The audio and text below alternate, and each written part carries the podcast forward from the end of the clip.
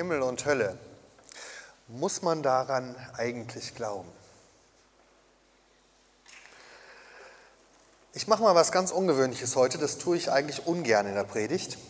Ich verrate die Antwort gleich am Anfang. Dann wissen Sie, wie es ausgeht und äh, Sie können vielleicht auch, wenn Sie wollen, schon früher nach Hause gehen. Vielleicht müssen Sie ja noch einen Bus kriegen oder so oder sich zumindest einen guten Platz in der Schlange ergattern. Also Achtung, Spoilergefahr, wie man so schön sagt. Wenn Sie das Ende nicht mitkriegen wollen, bitte jetzt die Ohren zuhalten. Himmel und Hölle, muss man daran glauben? Die Antwort ist ganz einfach. Nein. Man muss an überhaupt nichts glauben. Natürlich nicht. Die Gedanken sind ja bekanntlich ganz frei. Man darf heutzutage glauben, was man will. Also Sie können gerne an das fliegende Spaghetti-Monster glauben oder das große unbekannte Nichts oder eben an Himmel und Hölle. Da wird Ihnen niemand Vorschriften machen, das kann Ihnen gar niemand vorschreiben. Und außerdem ist Glaube ja auch gar nichts, was man jemandem verordnen kann. Das kann niemand anders von Ihnen verlangen. Glaube entsteht dann, wenn ich etwas entdecke, was ich für glaubwürdig halte. Glauben bedeutet ja mit anderen Worten übersetzt Vertrauen. Vertrauen kann mir niemand vorschreiben, schon gar nicht die Kirche. Vertrauen wächst da, wo mir jemand begegnet oder etwas begegnet, wo ich denke, da lohnt es sich zu vertrauen. Das ist zuverlässig. Deswegen ist die entscheidende Frage ja nicht, wie attraktiv ich irgendwas finde und ob ich das gerne glauben möchte, weil es mir gefällt, sondern die Frage ist, wie wahr ist das? Entspricht das, was ich glaube, der Wirklichkeit? Oder laufe ich einem Trugbild hinterher, was mir vielleicht angenehm erscheint und attraktiv, aber wo am Ende nichts dahinter ist? Deshalb ist die Frage eigentlich falsch gestellt. Muss man daran glauben? Aber viele Leute stellen sie genau so. Muss ich das glauben, um in den Himmel zu kommen? Und dahinter steckt genau das Bild, was wir hier eben in dem Theaterstück gesehen haben. Da gibt es irgendwo diesen Ort, wo ich unbedingt hin will, aber wo bitteschön gibt es die Eintrittskarte, den Fahrschein? Oder wo ist die Haltestelle? Wo kann man Sitzplätze reservieren? Was muss ich glauben? Was muss ich tun? Was muss ich erreicht haben? Was muss ich vorzeigen können? Um da reinzukommen. Und dann stellt man sich das so vor, dass es da irgendwie so eine Institution gibt, die die Liste erstellt mit den Bedingungen. Oder so ein Fragekatalog, den ich richtig ausfüllen muss. Ein Prüfungsbogen, wo ich die richtigen Antworten ankreuzen muss. Und wehe, wenn ich was falsch sage, dann steht der gute Petrus vor der Tür und lässt mich nicht rein. Das ist ja ein sehr beliebtes Bild, wenn wir über Himmel und Hölle reden. Der Petrus mit den Schlüsseln an der Himmelstür, der dann entscheidet aufgrund von Kriterien, die in jedem Witz ganz anders sind, wer in den Himmel kommt und wer nicht. Und wer eine Etage tiefer landet, nämlich in der Hölle. Aber ich glaube, dass hinter all diesen humorvollen Witzen, die man so gerne erzählt über Himmel und Hölle, ganz versteckt eine sehr, sehr tiefe Frage steckt, die dann doch viele be bewegt, auch wenn sie heimlich drüber lachen. Diese Frage, was bleibt eigentlich von meinem Leben am Ende übrig, wenn das Leben zu Ende geht? Was ist, wenn ich am Ende meines Lebens mal innehalte, Bilanz halte und so einen Strich drunter ziehe und sage, was kommt denn jetzt unten raus? Was steht unter dem Strich? Und dann plötzlich bekommen diese Bilder Sinn, die wir in der kirchlichen Kunst oft sehen von Himmel und Hölle. Denn dann ist die Frage, ist das, was von meinem Leben übrig bleibt, am Ende etwas wert?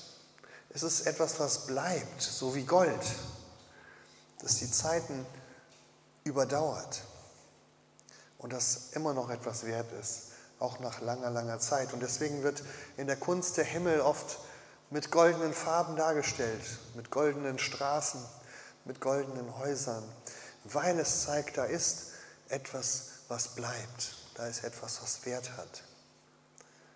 Oder ist es so, dass ich einen Strich unter mein Leben ziehe und dann sage, es war im Grunde so vergänglich wie ein loderndes Feuer? Ein Feuer kann ja mal eine Zeit lang ganz schön sein, es kann sogar mal wärmen. Im besten Fall wärmt es mich für eine Zeit. Im schlimmsten Fall kann es verletzen und zerstören. Aber auf jeden Fall ist es irgendwann ausgebrannt. Dann gibt es ein letztes Flackern und dann ist es einfach weg. Und deswegen ist in der Kunst immer dieses Bild von Feuer für die Hölle, für das, was nicht bleibt, was keinen dauernden Wert hat, was so im Wind weht und dann doch, wenn man zugreifen will, nicht mehr da ist. Die spannende Frage ist, wo kann ich eine verlässliche Auskunft bekommen darüber, wo der Weg am Ende hinführt? Wo kriege ich eine Antwort, auf die es sich lohnt, das Leben zu bauen? Wo gibt es eine Antwort, auf die ich mich verlassen kann? Als Christen suchen wir unsere Antworten bei Jesus. Deswegen heißen wir so. Und deswegen möchte ich jetzt mit Ihnen kurz angucken, was Jesus eigentlich darüber sagt, über Himmel und Hölle. Es ist eine spannende Entdeckung, dass in der ganzen Bibel niemand so viel über die Hölle redet und über den Himmel wie Jesus. Das ist schon mal überraschend für jeden, der dachte, die Sache mit Himmel und Hölle, das hat sich die Kirche nur ausgedacht, um den Leuten Angst zu machen oder Druck zu machen.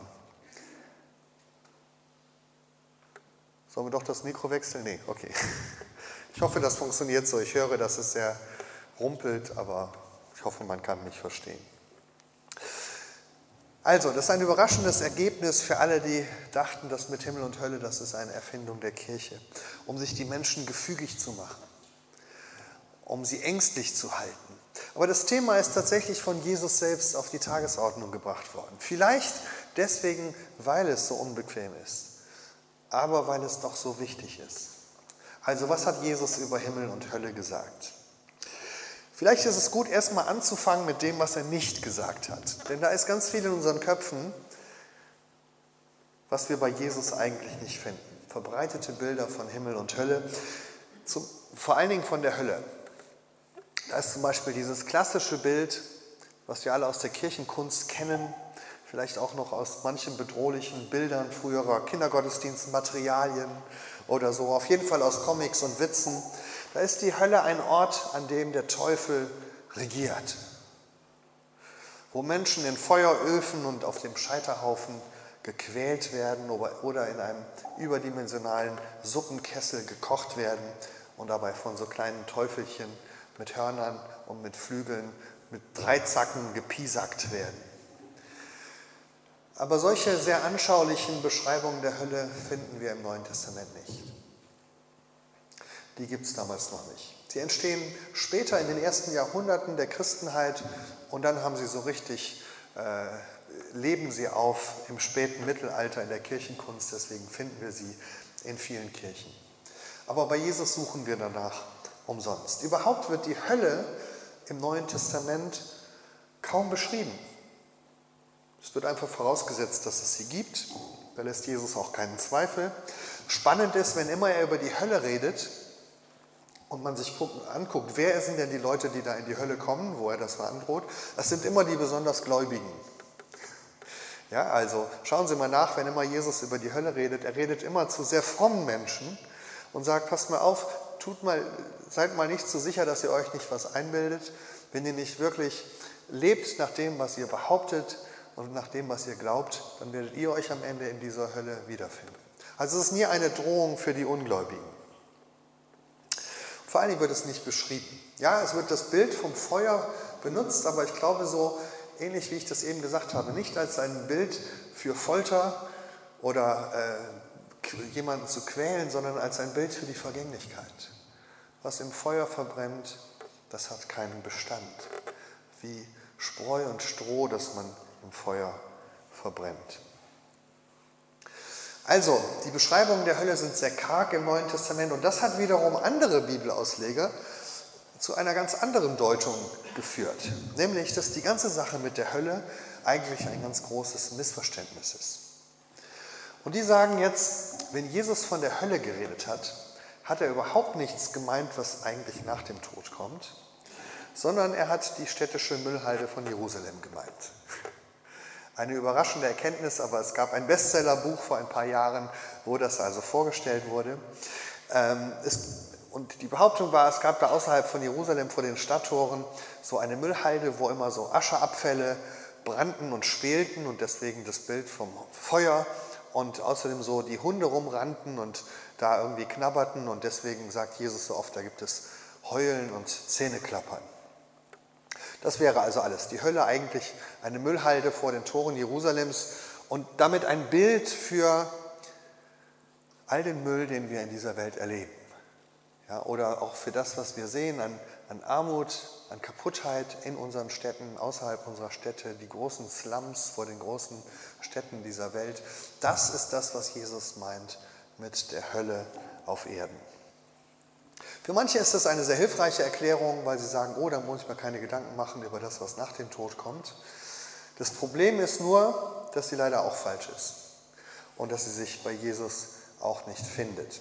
Also diese Erklärung der Hölle hinkt gleich an mehreren Stellen.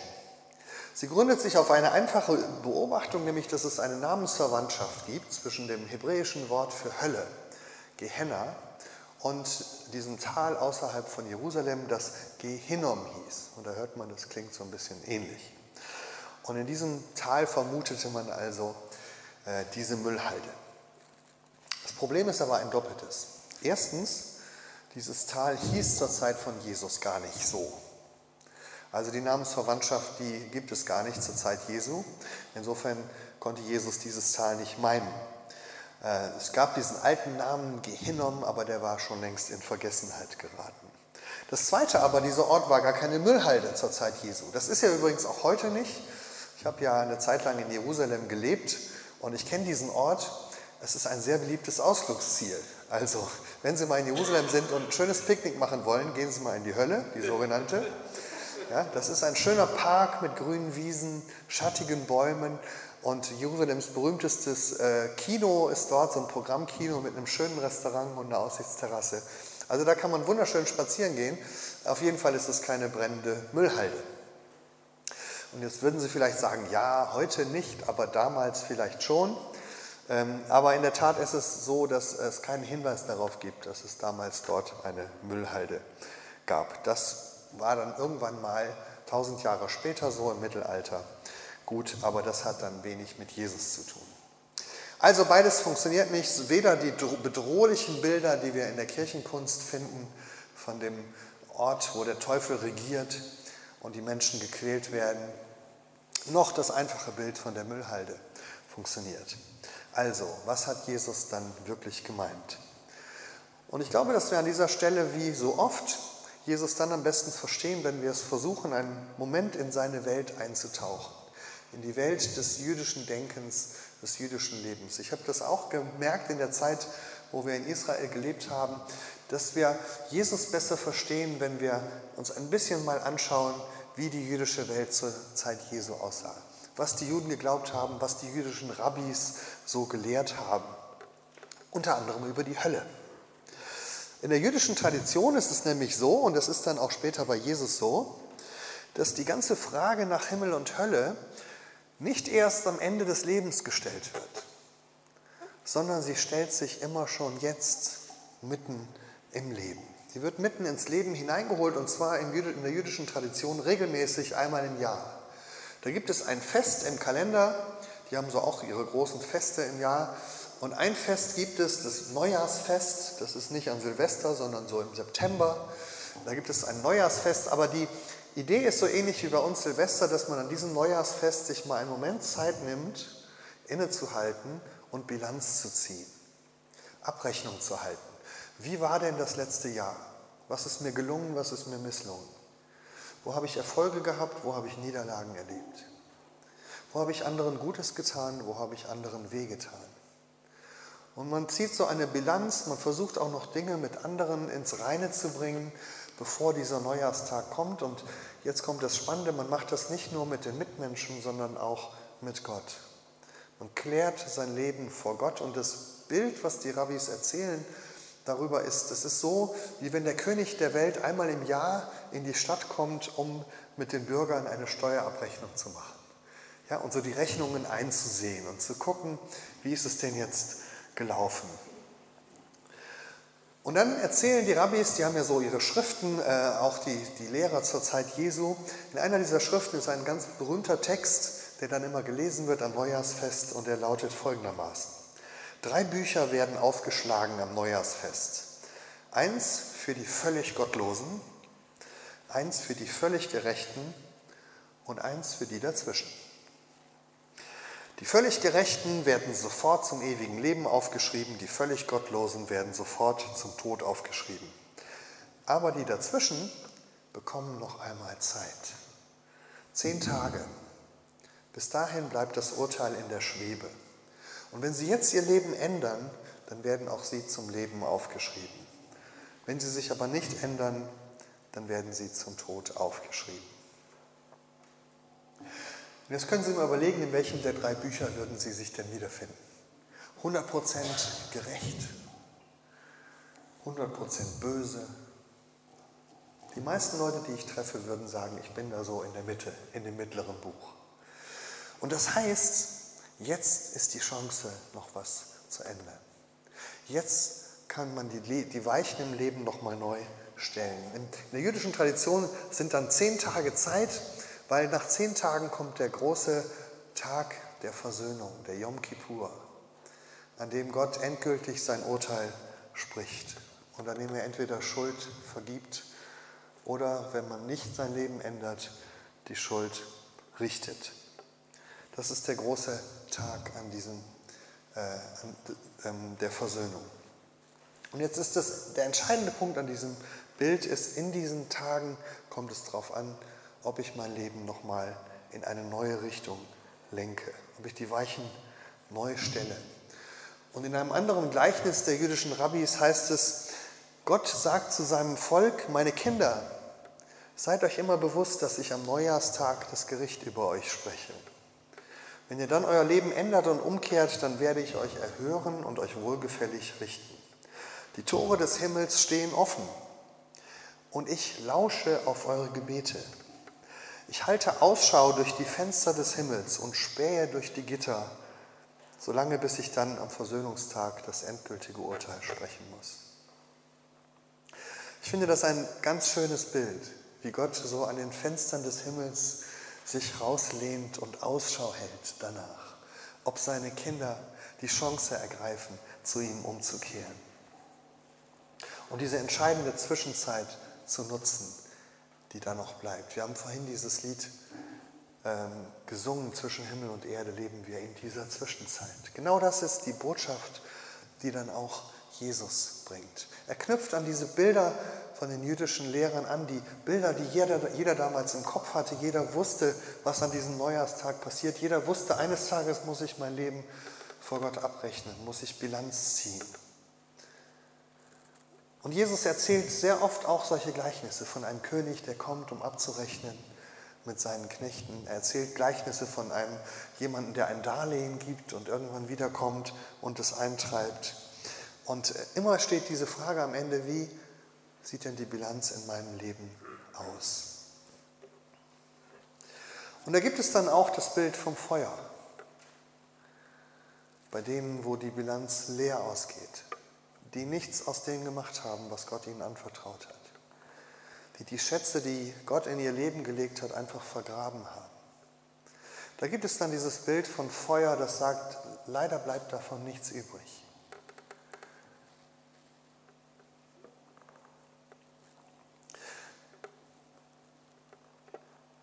Wer nichts aus dem Leben macht, das Gott ihm schenkt, der steht dann am Ende auch mit nichts da. Aber das Spannende, das ist bei Jesus gar nicht der Fokus. Der Fokus liegt bei Jesus auf der anderen Seite. Jesus redet viel mehr vom Himmel als von der Hölle. Weil er von diesem Gott redet, der da sehnsüchtig am Fenster steht und Ausschau hält, ob nicht doch jemand den Weg zu ihm finden möchte. Das ist ja interessanterweise die Kernbotschaft von Jesus vom ersten Tag, wo er auftritt. Das ist das, was die Evangelien festhalten. Die Botschaft von Jesus lautete folgendermaßen. Die Herrschaft des Himmels ist nahegekommen. Deshalb ändert euer Leben, kehrt um und glaubt an diese gute Nachricht. Mit anderen Worten, der Himmel übernimmt jetzt die Regie. Die Hölle hat nichts mehr zu sagen. Das ist eine gute Nachricht. Und da lohnt es sich, ihr das Leben anzuvertrauen. Und jetzt geht es noch einen Schritt weiter, weil Jesus sagt nicht nur, das Königreich der Himmel ist nahegekommen, die Herrschaft des Himmels, sondern er sagt, der König selbst ist nahegekommen. Als Jesus in diese Welt kommt, sagt er, jetzt ist der Zeitpunkt, auf den ihr eigentlich jedes Jahr am Neujahrsfest wartet, nämlich der Moment, wo der König selbst kommt, in euer Leben hineintritt und mit euch gerne die Abrechnung machen möchte. Im Bild gesprochen, Gott hat es nicht mehr gereicht, nur am Fenster zu stehen und rauszugucken, sondern er hat seinen Palast verlassen und er ist hineingekommen in unsere Welt, hinein in unser Leben. Und was heißt das? Das heißt, das Abrechnen, das Schachern der Plätze, all das passiert nicht irgendwann am Ende unseres Lebens, am Ende der Zeit.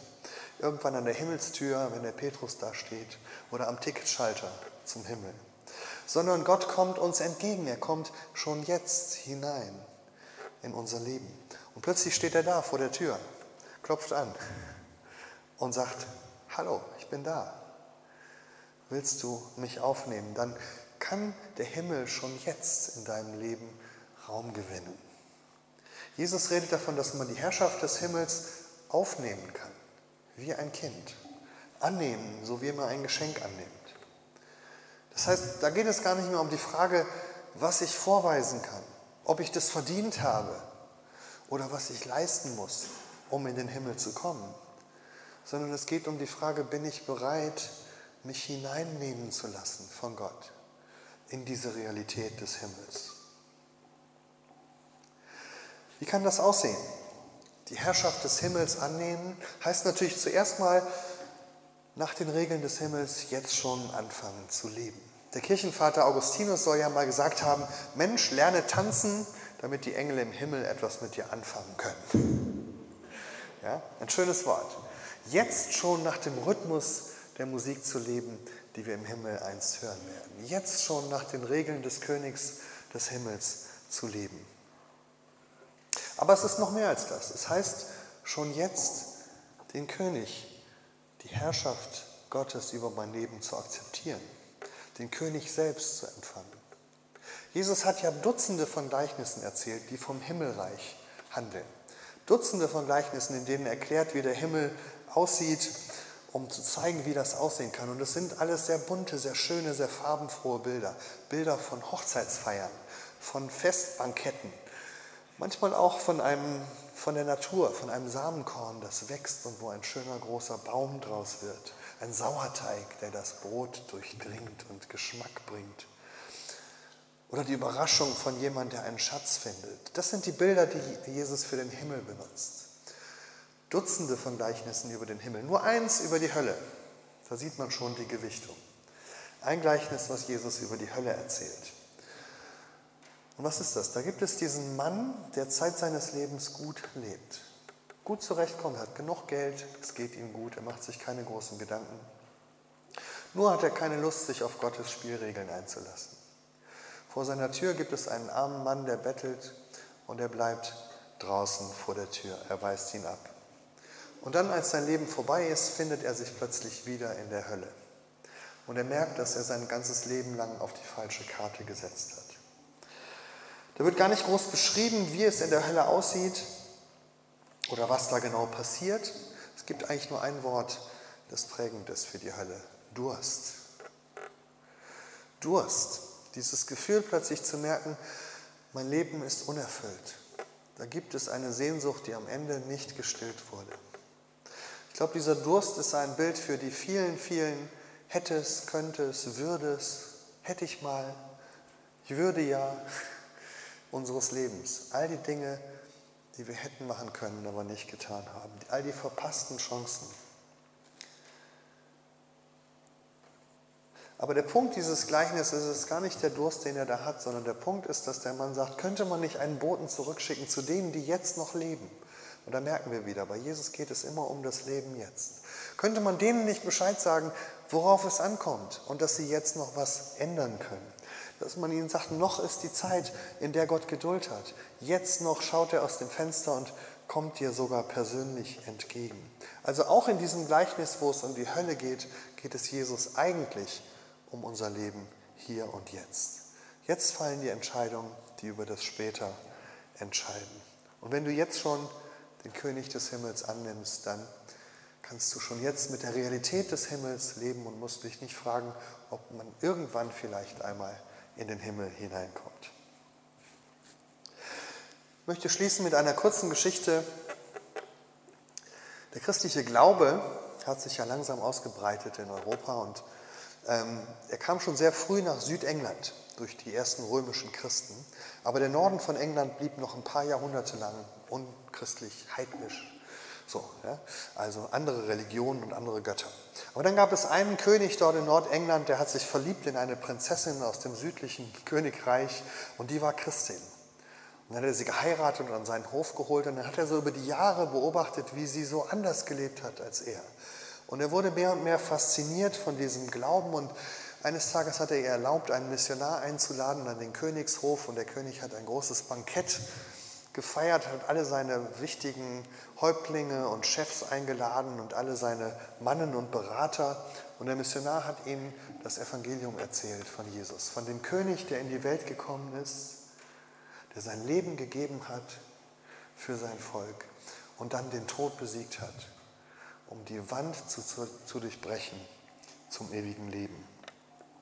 Und als der Missionar fertig war, hat der König seine Mann gefragt, und was sagt ihr? Ihr kennt ja das Leben, was eure Königin führt, ihr habt die Predigt gehört dieses Kirchenmannes.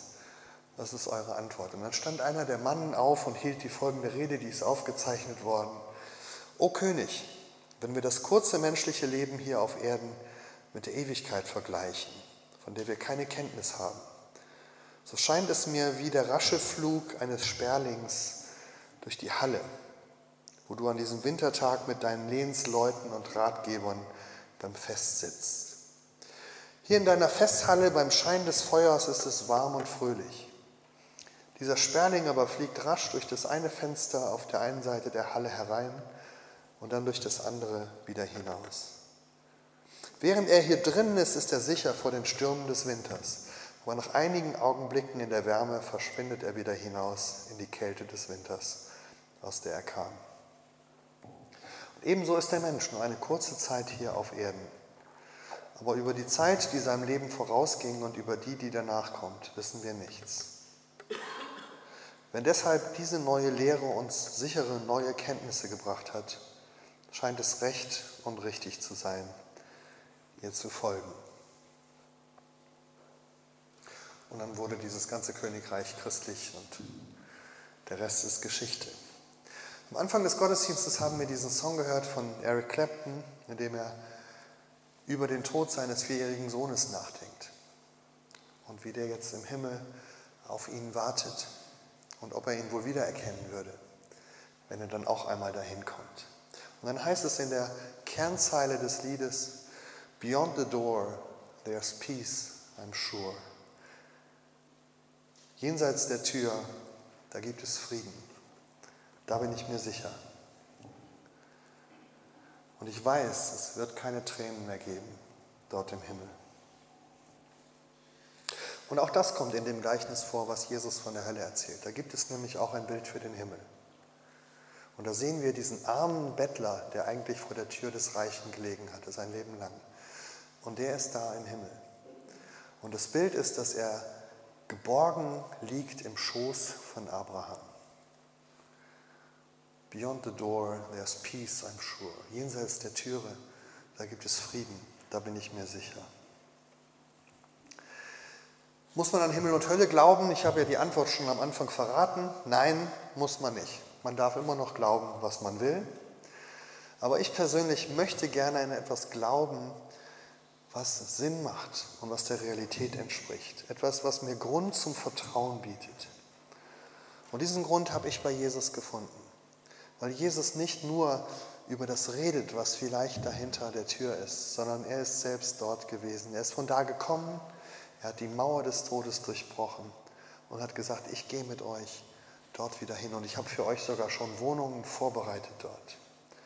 Und wenn ich die Wahl habe zwischen einem Leben in Ungewissheit, wo ich nicht weiß, wo ich am Ende hinkomme, ob der Bus noch kommt, wohin er fährt, und einem Leben an der Seite dieses Königs, der schon jetzt da ist und versprochen hat, dass er mich mitnimmt auf die andere Seite, dann weiß ich, warum ich an Himmel und Hölle glaube und warum ich schon jetzt anfangen möchte zu tanzen nach dem Rhythmus des Himmels. Mit dem König des Himmels, der nicht dann irgendwann einmal, sondern jetzt schon der Mittelpunkt meines Lebens sein will. Ich möchte gern beten zum Abschluss und dann singen wir dieses Lied vom König, der der Mittelpunkt in unserem Leben sein möchte.